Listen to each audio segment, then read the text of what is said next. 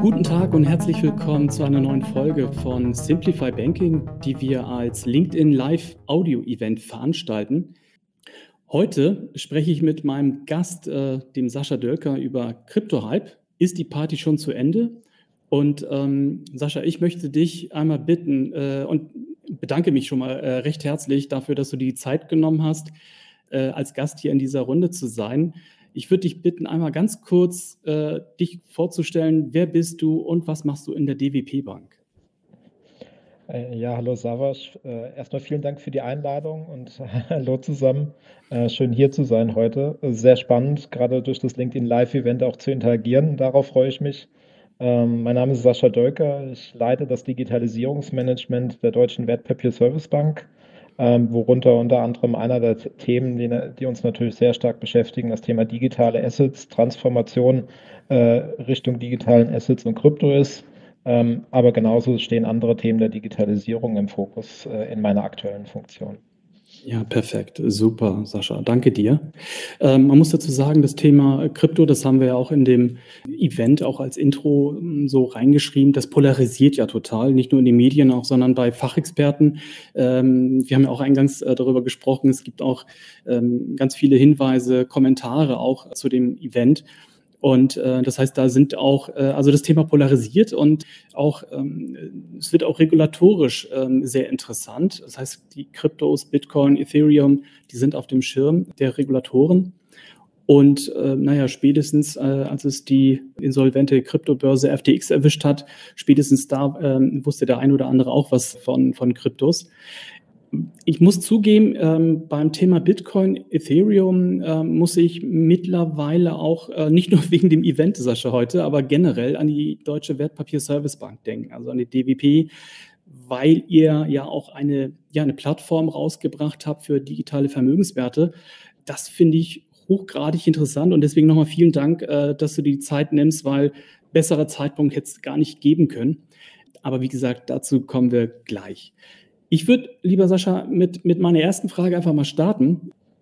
Der Titel lautet ja Crypto Hype, ist die Party schon zu Ende? Sascha, die Frage an dich, ist die Krypto-Party nun vorbei oder fängt die erst an?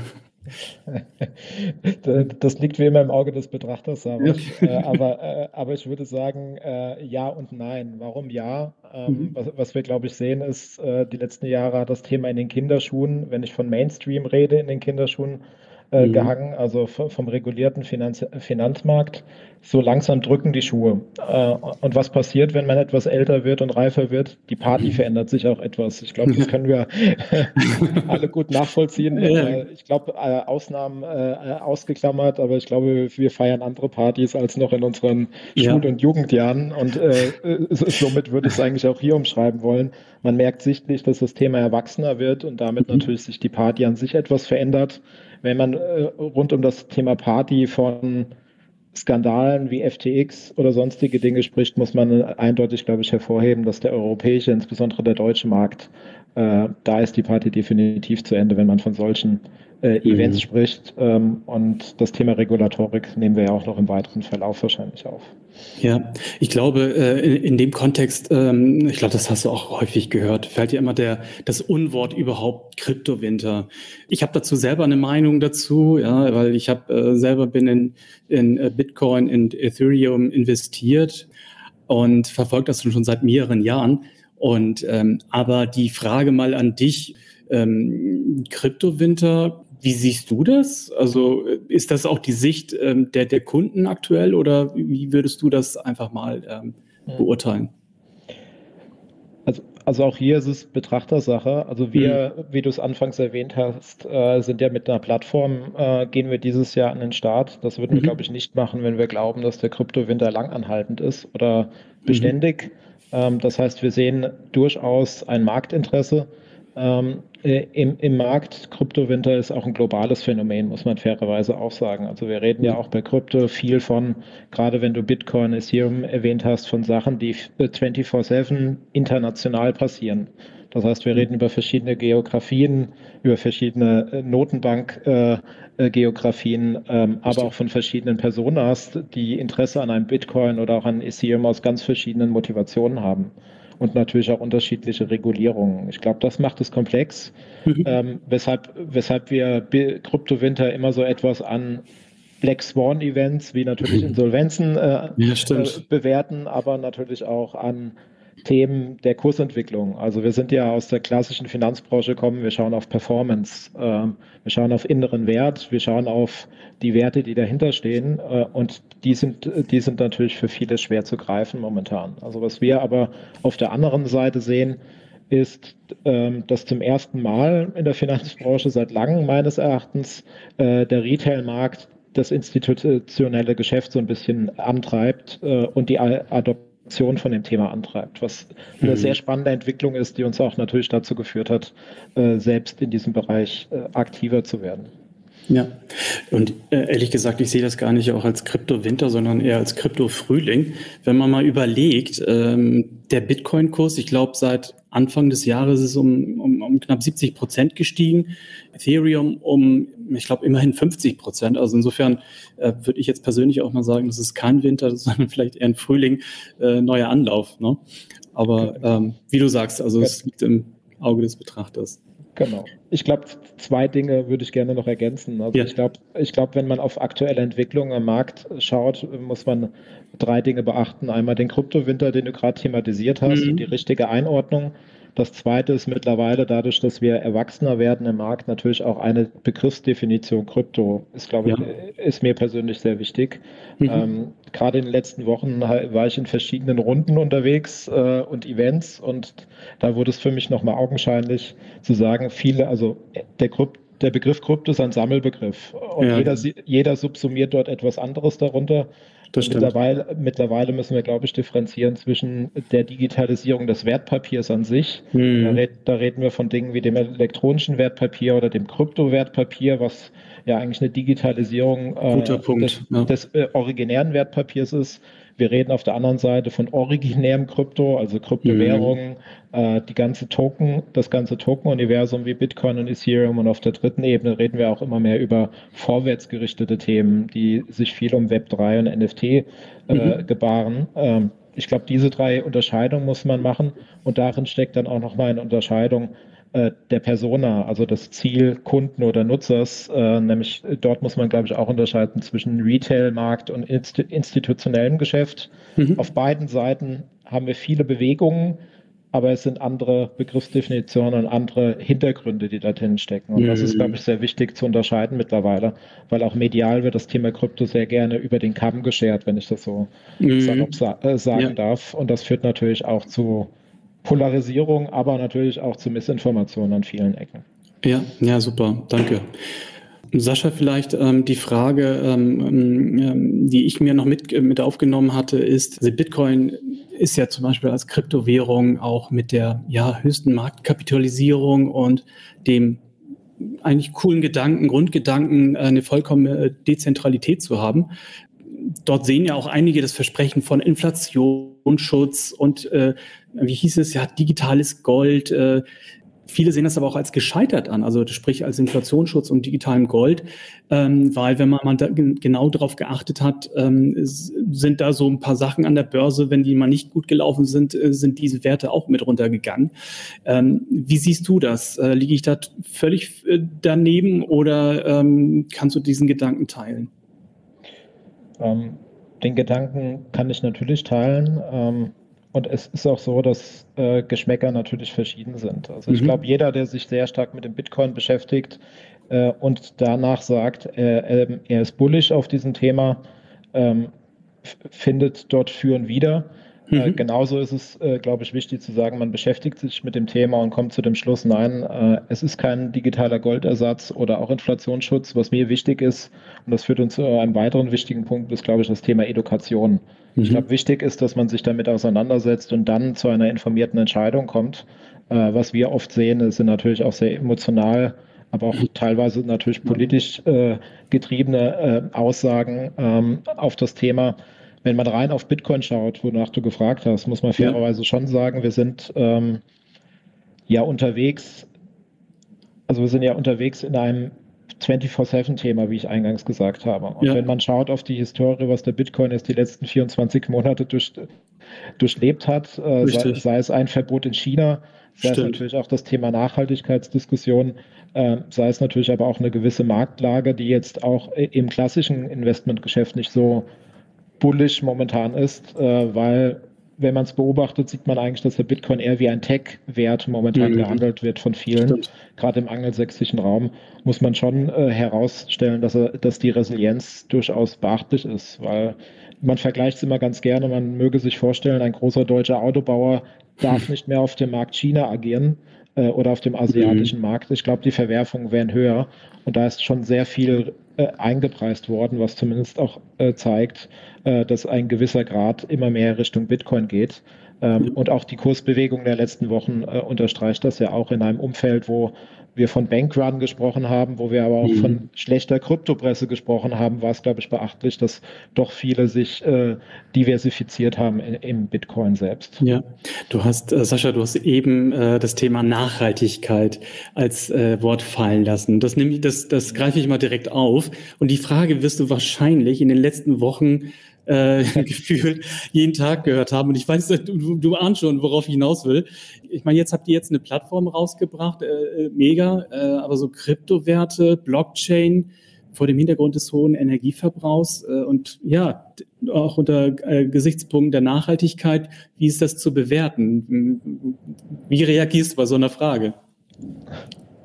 Ähm, noch gelassen, äh, würde ich sagen. Warum? Ähm, die, klar, die Frage ist ein Thema und das schauen wir uns auch sehr ähm, eng an, weil wir mhm. natürlich auch äh, einen Nachhaltigkeitsanspruch haben. Ja. Ähm, auf der anderen Seite gibt es natürlich auch im Kryptomarkt Dinge wie das Thema Umstellung auf Proof of Stake, ähm, also Ethereum unter anderem, äh, was, was den Energiebedarf senkt. Mhm. Und es gibt natürlich auch Studien, die das eine und das andere sagen. Also äh, es gibt sehr viel für und wider, wenn man es in Relation mit den richtigen Variablen setzt. Das überlasse ich dann, äh, äh, glaube glaub ich, den Wissenschaftlern, die auch darauf schauen. Fakt ist, glaube ich, auch, äh, was wir immer mehr sehen, ähm, ist auch zum Beispiel, dass, dass die Bitcoin-Wertschöpfung an Stellen stattfindet, die Sinn machen. Also ich würde Norwegen heranführen wollen. Es ist mhm. total spannend, äh, gerade im hohen Norden Norwegens, wo sehr viel Wasserkraft äh, äh genutzt wird, um Energie zu gewinnen. Äh, so viel, dass es teilweise gar nicht ins Netz eingespeichert werden kann, dass dort dann zum Beispiel diese, äh, das Mining stattfindet. Ich glaube, da hat sich sehr viel Umdenken getan äh, ergeben. Und es ist, glaube ich, interessant, irgendwann mal genau dies auch mit einem Siegel zu versehen, zu sagen, dass wir auch äh, nach nachhaltigen Token oder sonstiges haben. Das sind wir noch bei Weitem nicht. Aber es gibt sehr viele Aktivitäten, die natürlich dieses Thema und dieses Problem adressieren äh, und versuchen, äh, einen Ausgleich mhm. zu erwirken. Und das mhm. macht es, glaube ich, spannend. Aber ja, es ist ein Thema, was man äh, sich, glaube ich, sauber anschauen muss in diesem Gesamtkontext. Alles klar. Sascha, Regulatorik ist das nächste Stichwort. Ähm, wie bewertest du die regulatorische Entwicklung rund um den Krypto? Also für Deutschland und Europa gesprochen, und mhm. da würde ich jetzt auch nochmal meine Kryptodefinition vom Anfang aufgreifen wollen, mhm. also über diese, ganz, über diese ganzen Arten äh, und Gattungen hinweg als sehr positiv. Also okay. in Deutschland und Europa sind wir, glaube ich, sehr weit, äh, insbesondere äh, in Deutschland, wenn wir an Dinge denken wie das Thema EWPG, also elektronisches Wertpapiergesetz, wenn wir an das Thema denken, Kryptoverwahrlizenz, wenn wir an Themen denken, wie auch das Vorstandortgesetz, was dazu führt, dass natürlich auch Investmentfonds eine Beimischung bis zu 20 Prozent von Kryptowerten äh, mhm. nehmen können. Also der, der gesetzliche Rahmen ist da. Was wir natürlich sehen, bisher wird er noch wenig genutzt. Wenn man in das ja. EWPG dezentrale Register schaut, gibt es da mittlerweile ein paar Showcases, aber wenig Traffic. Äh, wenn man natürlich auch auf das Thema Beimischung schaut, so viele Fonds sind auch noch nicht losgelaufen. Mhm. Ähm, ähm, aber der Regulierungsrahmen ist, glaube ich, sauber. Ähm, momentan sehen wir noch sehr viel synthetische Produkte, also ETPs, ETNs, mhm. äh, die dort interessant sind. Ähm, aber ich glaube, der regulatorische Rahmen ist sehr sauber. Es bleibt, glaube ich, spannend zu sehen, wie eine Mika mit äh, zum Beispiel auch der deutschen Kryptoverwahrlizenz äh, miteinander harmoniert. Also ja. gibt es ein Delta und wie wird diese adressiert? Und was, glaube ich, auch noch ein sehr spannendes Thema ist, was über Zeit nur zu bewerten ist, und das wird der Regulator sicher tun, wie sich die Regulierung einer Kundenschnittstelle, also analog zu einer MIFID 2 oder mhm. sonstigen Themen äh, gestalten wird im beratungsfreien, aber vielleicht auch perspektivisch, wo wir noch bei weitem nicht sind, im Beratungsgeschäft. Also würdest du sagen, Kryptoregulierung ist eher ein Fluch oder Segen? Absolut ein Segen. Was wir sehen mittlerweile mhm. ist, dass Startups äh, sogar äh, reguliert werden wollen, was ein sehr spannender Trend ist. Also äh, um diese gewisse mhm. Sicherheit mhm. zu haben ähm, und relativ früh reinzugehen. Was, glaube ich, gerade in diesem Feld ein Thema ist, dass natürlich zum Reifegrad des Unternehmens eine Regulierungsprüfung stattfindet und wir sehen ja bei mhm. einigen Fintechs in Deutschland und Startups, dass die da, und da würde ich gerne das Schuhthema wieder aufgreifen, dass mhm. sie schnell aus den Schuhen rauswachsen mhm. und damit natürlich auch wieder ganz andere Standards implementieren müssen. Ich glaube, das ist ein Thema, wo wir darauf achten müssen, dass dort die Regulierung passgenau ist, dass wir A, Innovation nicht vermeiden am, am Anfang, aber natürlich auch äh, beim Rauswachsen aus den Schuhen äh, mhm. die Unternehmen nicht überfordern und in eine Sonderprüfung nach der anderen schicken. Ähm, mhm. Aber es ist definitiv ein Segen, wenn man jetzt so sieht, wie in einzelnen regulierten Ländern das Thema FTX-Skandal äh, verdaut Das wollte ich gerade fragen, ja, genau. Das eigentlich, genau. eigentlich zum Beispiel sehr geräuschlos, mhm. ja. Ja, also wobei FTX, äh, weil du es jetzt auch gerade ansprichst, ähm, hätte, hätte eine Regulierung, wie sie jetzt ja in Europa kurz vor der Umsetzung steht, ähm, verhindern können? Thema FTX. Sag nie, sag Oder? Ich weiß nicht. Ich, ich, bin, also ich, ich, bin aber der Meinung, äh, es wäre sehr unwahrscheinlich gewesen. Äh, okay. Zumindest in den mhm. Angeboten, die wir gerade sehen. Ähm, wenn man nämlich, äh, wenn man bei FTX genauer reinschaut, ist es ja eigentlich ein zentrales Thema auch eines angelsächsischen Marktes, also mhm. ein, ein großer Leverage äh, darauf und natürlich auch wenig, geringer Regulierungsrahmen. Ähm, also ich glaube, da sind wir sehr gut aufgestellt, zumindest in den Angeboten, die wir aktuell am Markt sehen in Deutschland ja. und Europa. Perfekt. Sascha, jetzt kommen wir eigentlich zu dem Thema, glaube ich, für, äh, für das sich viele äh, Zuhörer auch interessieren, also vor allem auch ich, muss ich sagen. Ähm, es geht nämlich auch ähm, genau um eure Plattform, die ihr kürzlich kommuniziert habt ähm, für die digitalen Vermögenswerte. Und kannst du uns bitte hier mal einen kurzen Überblick geben, ähm, wieso, weshalb, warum, was steckt dahinter? Ja, das kann ich gerne machen, Savas. Also mhm. wir, wir, sind ja äh, dabei, dieses Jahr diese Plattform sozusagen in den Live-Betrieb zu bringen, die sich WP Next nennt. Mhm. Ähm, das Next ist ein bisschen abgeleitet aus dem Wort Nexus äh, und steht ja Verbindung für Verflechtung und das war genau unser Gedanke dahinter. Äh, mhm. Warum? Wir sind momentan in unserem Geschäftsmodell ja genau diese Brücke äh, zwischen Endkunde, Bankinstitut und dem Markt, also Handelsplätzen äh, und Verwahrlösungen.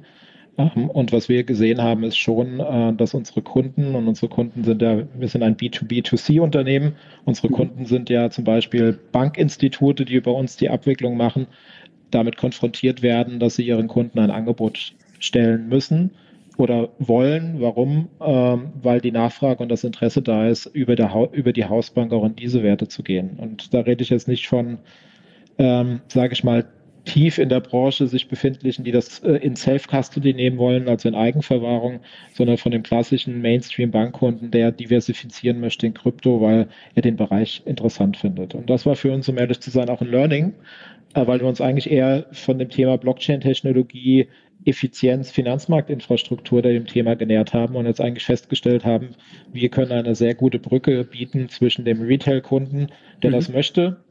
Mhm. Es gibt auch welche, die es nicht möchten, aber äh, Vielfalt an Angebot ist, glaube ich, wichtig.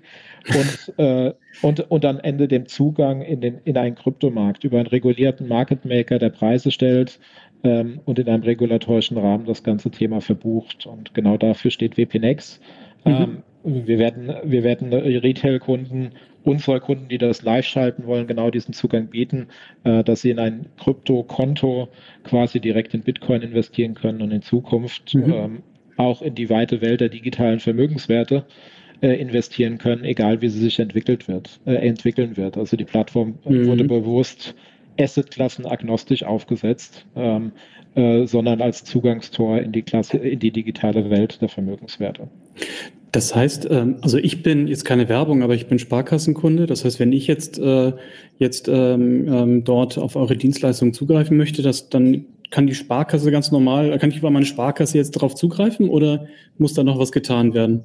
Also ich würde vielleicht äh, unseren Pilotkunden thematisieren wollen, nämlich die MLP. Ja. Oh, sehr gut. um, um, politisch korrekt zu bleiben. Ja, sehr gut, alles gut. Äh, äh, wenn du jetzt MLP-Kunde wärst, äh, kannst du im Verlauf des Jahres in der Tat, äh, es okay. ist so, dass äh, dass es im Frontend eine Integration mhm. geben wird und das ist ein, äh, ein Mehrwert unseres Angebots. Äh, mhm. Also dem Kunden wird es ermöglicht, im, im normalen Online-Banking irgendwann die Spalte Kryptohandel äh, ah. zu, ersichtlich zu haben.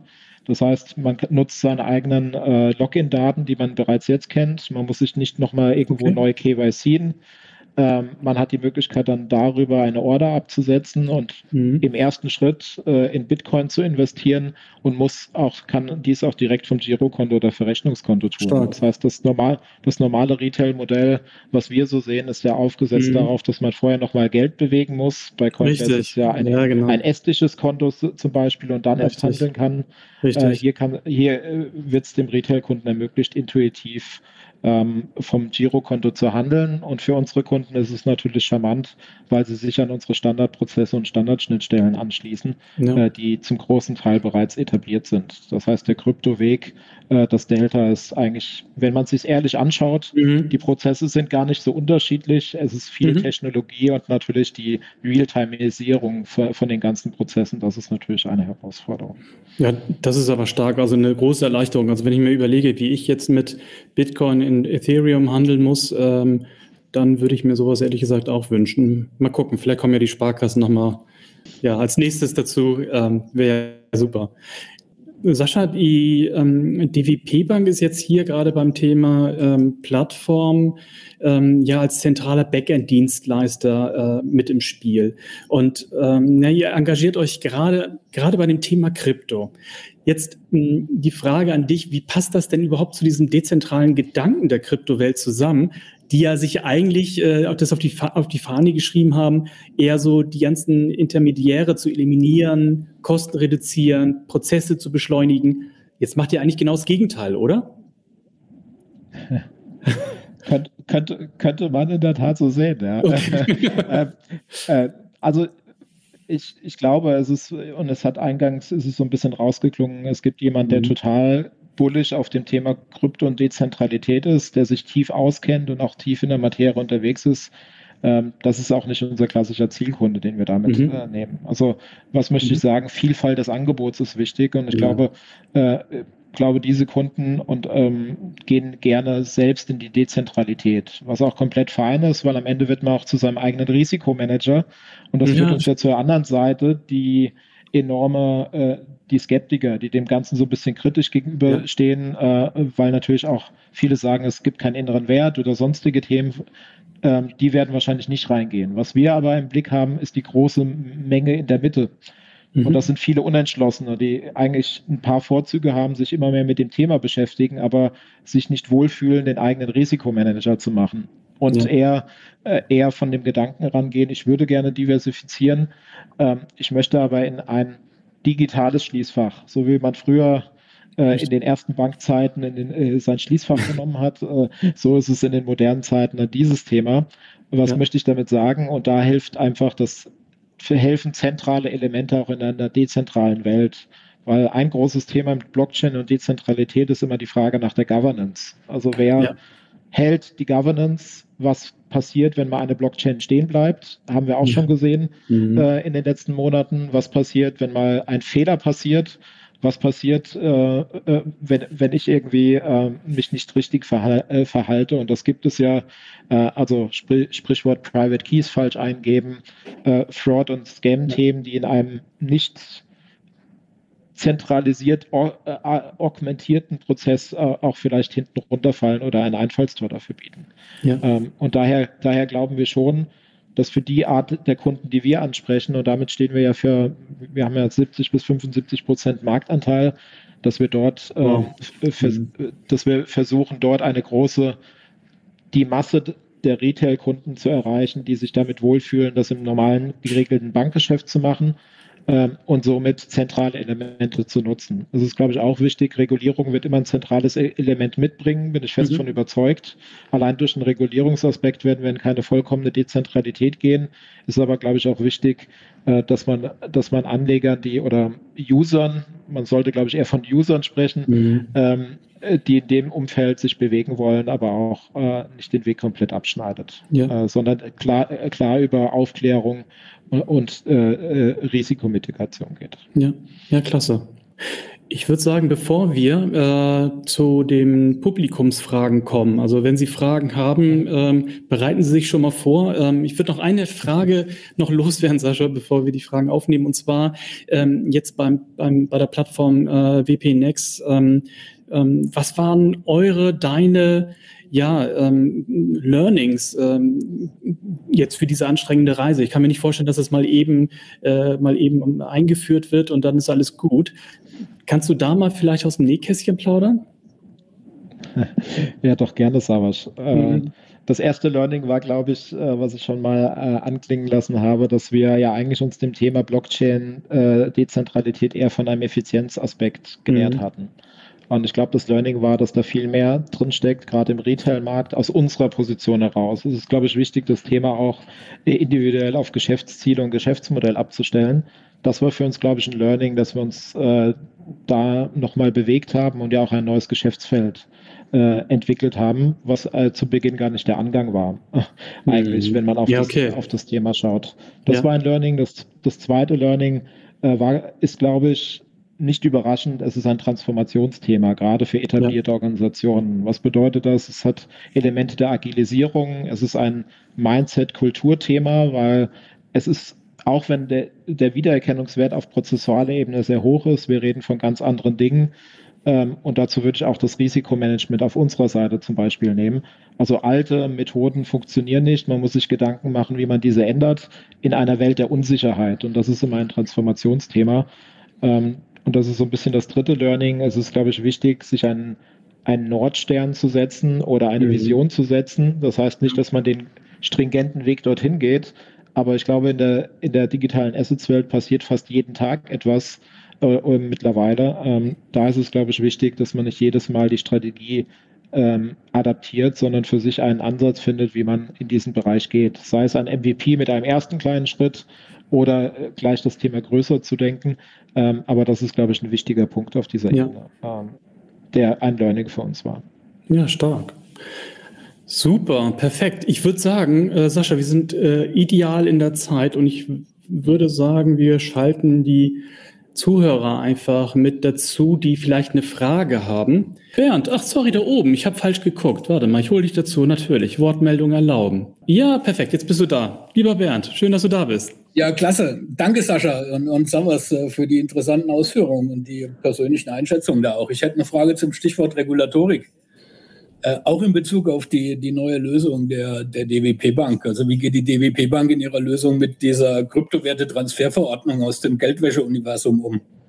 Einerseits äh, unterstützt die DWP Bank überhaupt mit ihrer Lösung Transaktionen aus Unhosted Wallets und kümmert sich damit dann auch um die verbundenen Meldeanforderungen. Und zum Zweiten gibt es ja auch übrige Anforderungen der, der Verordnung, die sich auch auf gehostete Wallets beziehen, also so Übermittlung, Speichern von Sender- und Empfängerdaten, Risikoabschätzung und so. Wird das auch von der DWP-Lösung unterstützt oder wäre das eine Aufgabe der, derjenigen, die die White-Label-Lösung dann im Einsatz, in, in den Einsatz nehmen? Mhm. Ja, vielen Dank für die Frage, Bernd. Das ist sehr spannende, die auch die BaFin natürlich sehr stark beschäftigt, äh, also der Regulator. Ähm, wir haben in der Tat ähm, mit unserem Angang, also wir sind ja als Minimum Viable Product gestartet mit der Plattform bewusst. Das heißt, wir haben erstmal Kernfunktionalität genommen und in der Tat in diesem Kryptokonto lassen wir in der ersten Ausbaustufe keine Wallet-Transfers zu genau aus diesen, genau aus diesen Gründen, ähm, weil der Geldwäscheaspekt äh, natürlich an manchen Stellen äh, noch deutlich aufwendiger und tiefer geht. Also im Zweifel muss ja natürlich auch äh, geschaut werden, wo kommt das Thema her. Momentan sind wir aufgrund des Setups mit Market Maker und Verwahrer in zwei Prüfstufen natürlich, äh, äh, wo das Thema herkommt. Aber bei Transfers wäre das nochmal ein ganz anderes Thema. Ich erinnere mich immer sehr gerne ans Firmenkundengeschäft. Ich war auch dort mal tätig. Da hat man über Dinge wie ultimativ wirtschaftlich Berechtigten gesprochen. Also derjenige, der hinter der Unternehmenskette als natürliche Person steht. Und ähnlich äh, wäre ja auch hier die Anforderung. Ähm, weshalb wir uns das anschauen und das wird auch eine Ausbaustufe sein, weil wir den Bedarf sehen. Ähm, aber für das erste Investment und für den Erstangang haben wir dies bewusst äh, in der Produktfindung ausgeschlossen. Genau aus diesen Gründen, ähm, weil dort noch ein, ein, zwei Fragen auch regulatorischer Seite beziehungsweise Überführung in operatives Doing unbeantwortet sind beziehungsweise in der Grauzone liegen, äh, haben wir dies bewusst erstmal nicht als Produktfeature angeboten. Bernd, Frage beantwortet oder hast du da nochmal eine. Absolut, klasse, Sascha. Ja? Hm. Eigentlich, eigentlich, total verständlich, weil du hast ja schon angedeutet, es wird da auch so ein paar ähm, äh, Lücken oder Diskrepanzen zwischen den deutschen ähm, regulatorischen äh, Themen geben und den europäischen. Und möglicherweise ändert sich da ja vielleicht auch noch was, wenn es dann auf die europäische Ebene geht.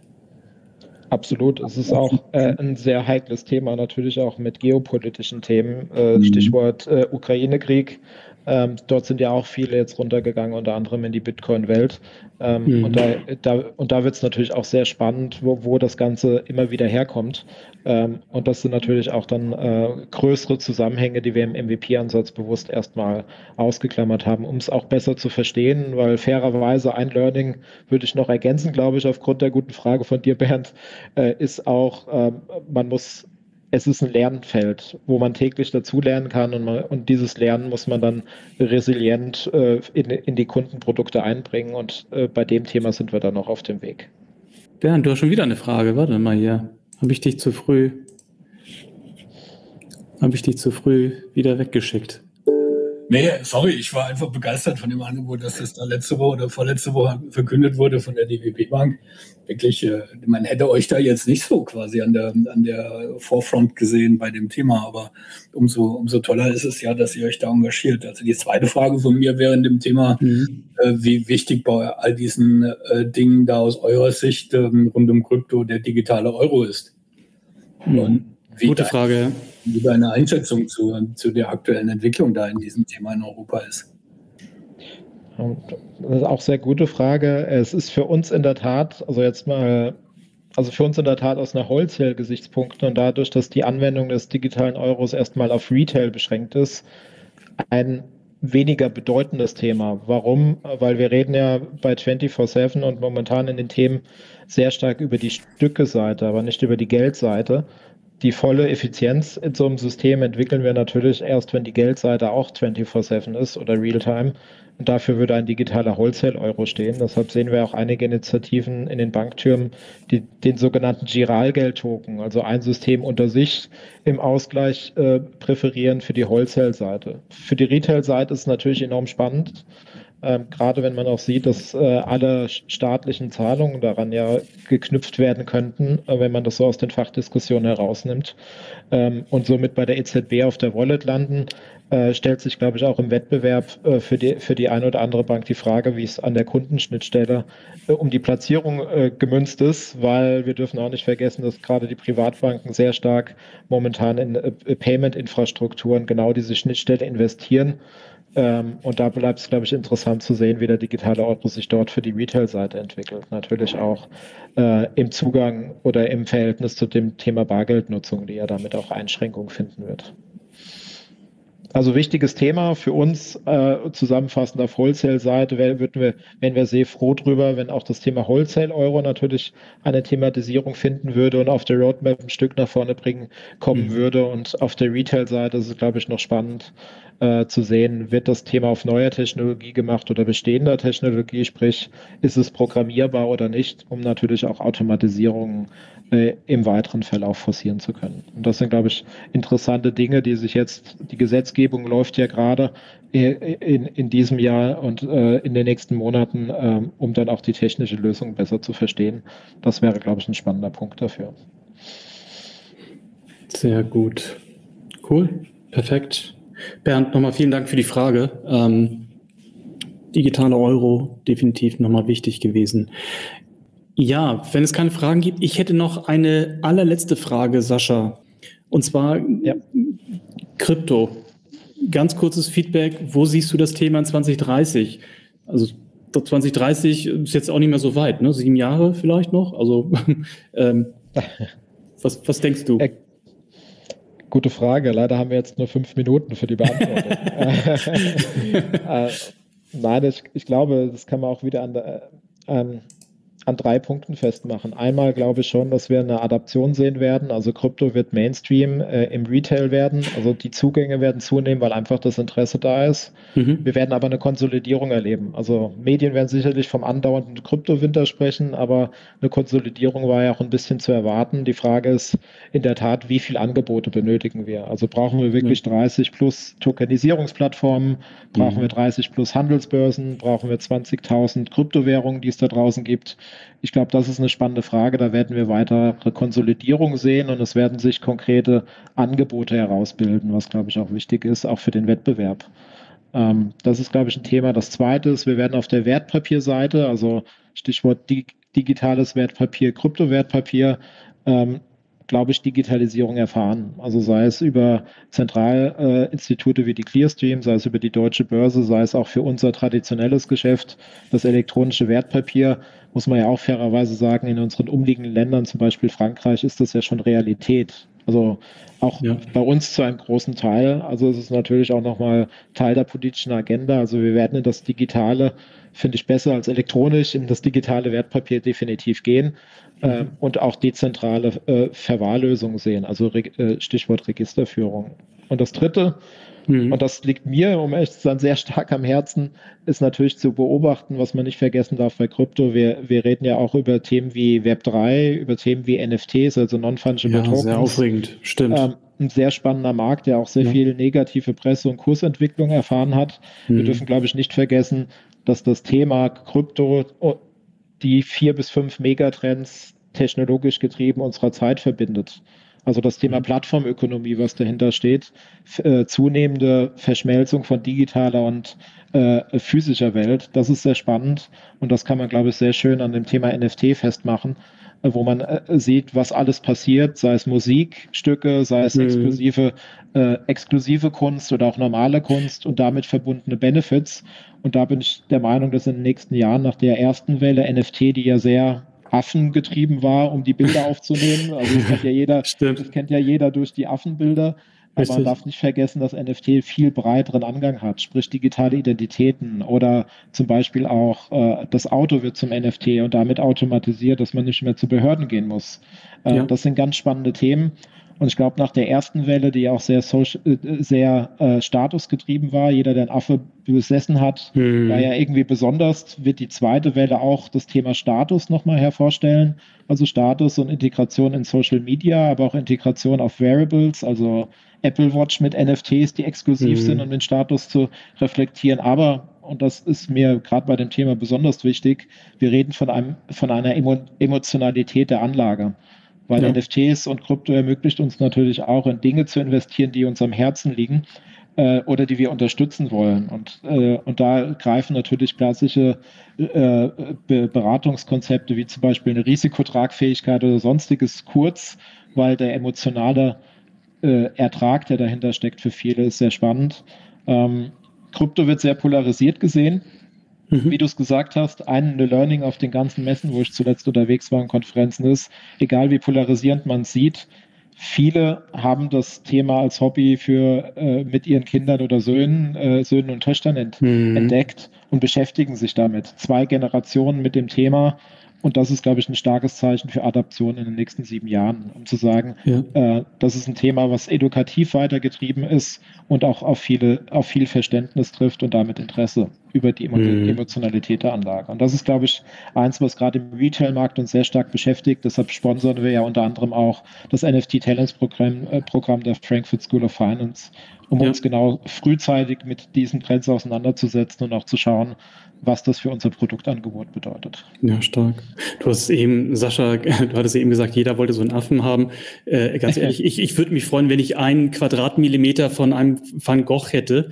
Äh, insofern, ähm, ja, warten wir mal ab, bis das Ganze tokenisierbar ist äh, oder tokenisiert wird. Dann äh, gucken wir mal, wie teuer das dann wird. Aber ja, Sascha, vielen, vielen Dank äh, für das Interview. Ähm, wir haben quasi eine Punktlandung und ähm, an der Stelle, also dir, deinem Team, der DWP Bank, äh, dem Martin Michel, äh, der das hier auch mit äh, unterstützt und ermöglicht hat, nochmal ein großes Dankeschön. Guck mal, hier sehen, sehen wir auch mal Applaus aus dem Publikum.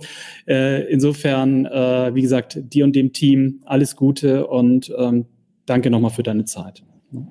Vielen Dank, Savas, für die Einladung und danke an alle, die zugehört haben, natürlich. Perfekt.